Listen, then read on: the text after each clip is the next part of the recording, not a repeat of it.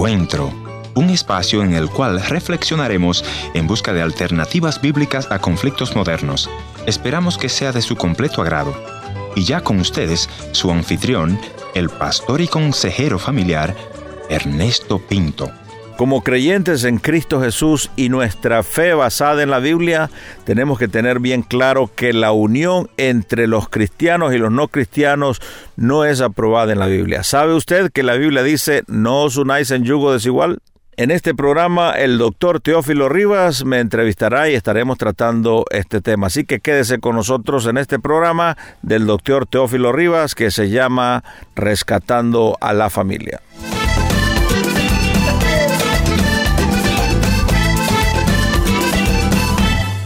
Qué privilegio una vez más tener como nosotros al doctor Ernesto Pinto. Doctor Pinto, yo quisiera compartir con usted y sobre todo escuchar sus opiniones. En nuestro país se está dando muy a menudo esas, esos matrimonios entre cristianos e inconversos, esa relación que se da con aquella idea de que si hoy no es cristiano, pues a lo mejor más tarde lo será y generalmente eso a veces nunca llega. ¿Qué opinión tiene al respecto, eh, doctor? Triste realidad, gracias por invitarme a su programa. Triste realidad, doctor, porque eh, en estas eh, oficinas de consejería hemos tenido gente que, que nos llama no solamente con yo lo voy a convertir, ¿no? O se va a convertir en el camino, sino que muchas veces dice, mire, es alcohólico, pero yo, yo tengo fe que Dios lo va a cambiar. No, le digo, mire, no se meta en ese rollo, ¿no? La palabra de Dios dice que no hay que unirnos en yugo desigual y la palabra de Dios está correcta. No, entonces, yo creo que tenemos que sacar tiempo para saber con quién, para conocer con quién nos vamos a casar, porque eso va a determinar no solamente el futuro de, de, su familia, sino la armonía en que usted vive, porque Dios nos llama, sino la palacea de la felicidad, Dios nos llama a funcionar en el hogar. No, imagínese con una persona que llegue a su vida y tenga opiniones completamente diferentes de sus convicciones de fe. Entonces va a ser una guerra permanente, ¿no? Y está con la esperanza que, bueno, que en el futuro va a cambiar. En muchos casos no, no sucede. Tuve un caso muy triste, doctor, que le comparto, de una señorita que venía a una de nuestras iglesias, que vino y me dice, mire, es que yo estoy enamorado de él yo me quiero casar con él. Mi mamá me dice que no, porque no es cristiano esto.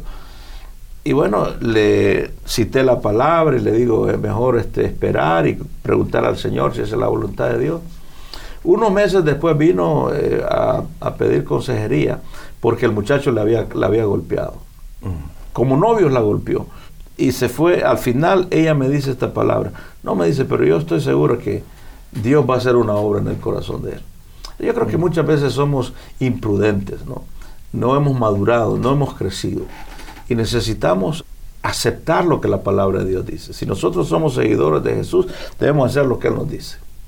Y ahí Pablo nos dice que no es correcto unirnos en, en, un yugo desigual.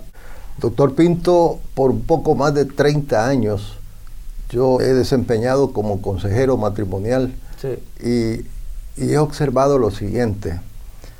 Hemos dado consejería prematrimonial a las parejas, pero yo siento que no es suficiente eso, que sería necesario dar consejería a los padres de esos que se van a casar. Es una es un planteamiento muy interesante, ¿no? Eh, sé que siempre hemos dado a la iglesia consejería a los que se van a casar, pero nunca los padres, y es un buen punto, ¿no? Eh, que deberíamos de enseñarle a los padres a respetar las decisiones de estos jóvenes. Creo que deberíamos de organizar algo y, tal vez es una idea para escribir, como usted dice, un, proyecto. Eh, pero aún esos jóvenes que se están casando hoy en día, muchas iglesias no tienen esas dos, tres semanas de, consejería prematrimonial. Entonces eso es peor todavía. Exacto. No, porque no les, no les indican, no les enseñan cómo, lo, que va, lo que van a enfrentar. En Norteamérica, nosotros que estamos trabajando con, con culturas diferentes, vemos creyentes de nuestra iglesia que se casan con gente de otra cultura. Y yo siempre he, visto importante hacerles entender las diferencias culturales también. Imagínense, ya hablamos de las diferencias de fe en el primer momento que usted me preguntó. Ahora vemos diferencias culturales. ¿Y qué pasa también cuando, si no reciben esa consejería prematrimonial que usted dice? No solamente, tal vez son de la misma cultura, pero vienen de una cultura diferente del hogar. Le voy a dar un ejemplo. Yo crecí en un hogar de madre soltera. Yo no tuve la imagen de un padre. Pero mi esposa Marina creció en un hogar formado, donde papá y mamá estaban ahí todo el tiempo y papá era fiel y papá... Entonces veníamos de dos mundos diferentes y necesitábamos de alguna manera conectar eso, aunque teníamos la misma fe, estamos, vivíamos a la misma iglesia y esperamos cinco años. E hicimos todos los procesos que, lo, que, ¿verdad? que la iglesia se nos enseña de, de ah, informar a nuestros padres, informar al pastor, hicimos pacto de pureza sexual, pero todavía teníamos ese elemento de, el, elemento de la cultura que tuviste en tu casa, como usted dice, es la cultura de que te están maltratando, o en mi caso, que no tuve la imagen de un padre. Pues todo eso necesitamos reconciliarlo antes de casarnos, hablarlo. ¿Eh? Porque si no, después vienen los traumas a arruinarnos la luna de miel.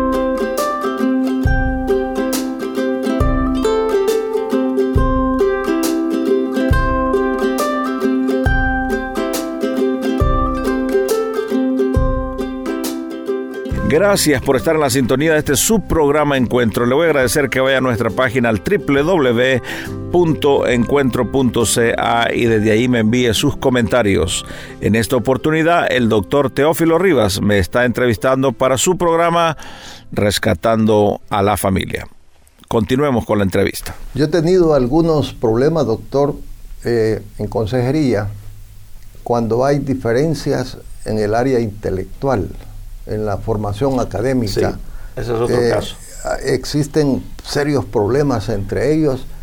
¿Cómo superar eso? La, la, joven con quien se casó, el profesional universitario, apenas tiene un noveno grado, un sexto grado. ¿Y cómo superar para que él pueda entender que ella es su esposa a partir de que se casaron y que debe tratarla y quererla, amarla y aceptarla como tal. Sí. Bueno, que ese es el principio bíblico, ¿no? La palabra de Dios dice que debemos de amar a nuestras esposas así como Cristo amó la iglesia. O sea, es un amor de sacrificio, va más allá de nuestro entendimiento. Ese caso que usted me plantea, yo lo he visto en mayor problema cuando la, la esposa tiene un alto grado académico y el esposo no. Entonces hay ya sea por complejos, eh, pero hay unas luchas fuertes. Y yo creo que tenemos que hablarlo y tenemos que, eh, tal vez no tenemos la fórmula, cómo podemos superar, pero yo creo que entendiendo algunos principios bíblicos como el de amarse, ¿no? El que, ¿por qué se casaron? No solamente por el deseo sexual o porque realmente se aman, se casaron entendiendo que era la voluntad de Dios, se casaron porque están dispuestos a amarse y cuidarse. Entonces todas esas preguntas tienen que hacerse. Eh, y yo creo que muchas veces el, gran motivador de estos problemas es el ego. Que se nos infla el ego y creemos que, somos Dios. Y maltratamos a la otra persona. Y cuando maltratamos a la otra persona, en realidad nos maltratamos a nosotros mismos. Su opinión entonces, doctor, sería que una joven o un joven no pueda entrar en relación matrimonial con alguien que no es cristiano y esperar entonces a que, a que él o ella se conviertan y posteriormente eh, pensar en un matrimonio. Bueno, yo solamente he sujetado mi opinión a la, a la opinión de la palabra de Dios. Es la palabra de Dios la que nos dice, no os unáis en un yugo desigual. Si una persona se enamora de una persona no cristiana, mi recomendación es que salga corriendo por la otra puerta. Yo no le veo ninguna... ¿no? Eh, si ese es el esposo de ella, para hablar de, la señorita, ese es el esposo de ella, Dios lo va a convertir en otra circunstancia, en otro, en otro momento, pero no prosiga esa relación porque no la va a llevar absolutamente a nada. Y en estos casos los padres de familia juegan un papel muy importante, ¿verdad? Porque ¿qué, qué valores tiene esa joven? ¿Qué se les enseñó en casa? Como para que ella pueda fijarse en alguien así, pues. Entonces yo, yo ya estoy pensando de que esa joven no tuvo mayor formación en esa área en casa. Tendríamos que enviar entonces un mensaje a los padres de familia para que ellos puedan cambiar de actitud en casa. Bueno, y la crisis que tienen muchos de nuestros jóvenes es que muchos de los padres no vienen a la congregación, no vienen a la, a la iglesia. Entonces ellos en realidad no tienen ninguna orientación. Imagínense, por eso le decía la importancia de las prioridades que las instituciones deben dar a estos temas. ¿no? Si la iglesia enfatiza esto, con amor y con de acuerdo a la palabra de Dios, seguro que nuestros jóvenes, perdón, van a, van a entender este tema. No hay duda que el casarse o en entrar en una relación con, en este caso, con un incrédulo, se viola, se viola la palabra. Sí. Y si estamos violando la palabra, las consecuencias van a ser negativas, ¿no? Exactamente, no, o sea, todo lo que sembramos cosechamos. Si vamos en contra de la palabra, no importa en qué, en qué área sea, si vamos en contra de la palabra vamos a, vamos a tener consecuencias serias.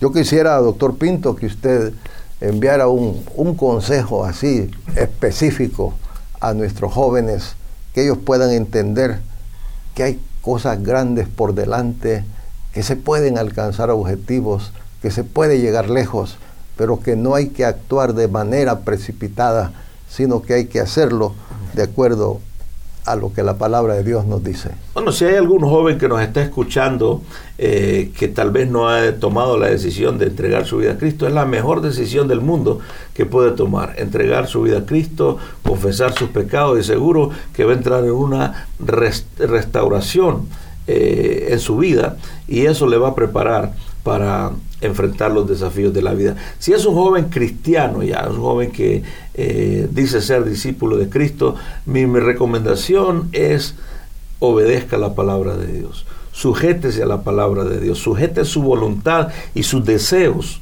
a la palabra de Dios. En este caso, nosotros vemos que el, texto que citamos de no os unáis en yugo desigual, es claro, no hay nada que andarle explicando a ese texto la palabra de Dios dice, no os unáis en yugo desigual con los incrédulos. Entonces, el, joven cristiano debe saber que debe haber un proceso de oración, de buscar la voluntad de Dios para ver qué relación, con qué relación nos vamos a, a meter. Es diferente si es un joven que ya viene unido, ya sea en unión libre, entonces lo primero que hay que enseñarle es que está violando la palabra que dice que debemos de estar casados. marido de una sola mujer. Entonces tenemos que enseñarle todos esos principios. Pero si son jóvenes que no se han casado, es importante entender todos estos principios que debemos de obedecer la palabra de Dios, que debemos de mantener nuestra pureza sexual hasta el día del matrimonio, informar a nuestros padres cuando estamos en relación o en amoríos con la otra persona e informar al pastor, que es nuestro líder espiritual. Entonces, esos son los procesos que yo le enseño a nuestra juventud. No es que no vamos a tener problemas en nuestro matrimonio, pero estamos protegiéndonos de acuerdo a la palabra de Dios y el Señor nos va a ir dando sabiduría. Gracias, doctor Ernesto Pinto. Realmente que ha sido un privilegio compartir con usted Claro, es mi privilegio, doctor, venir a este hermoso país de San Salvador y compartir con ustedes. Eh, siempre eh, también el pastor Vladimir de, la Iglesia Compás eh, me invita para estar por lo menos una vez al año que paso por acá y con gusto voy a venir a este su programa. Amén. Gracias.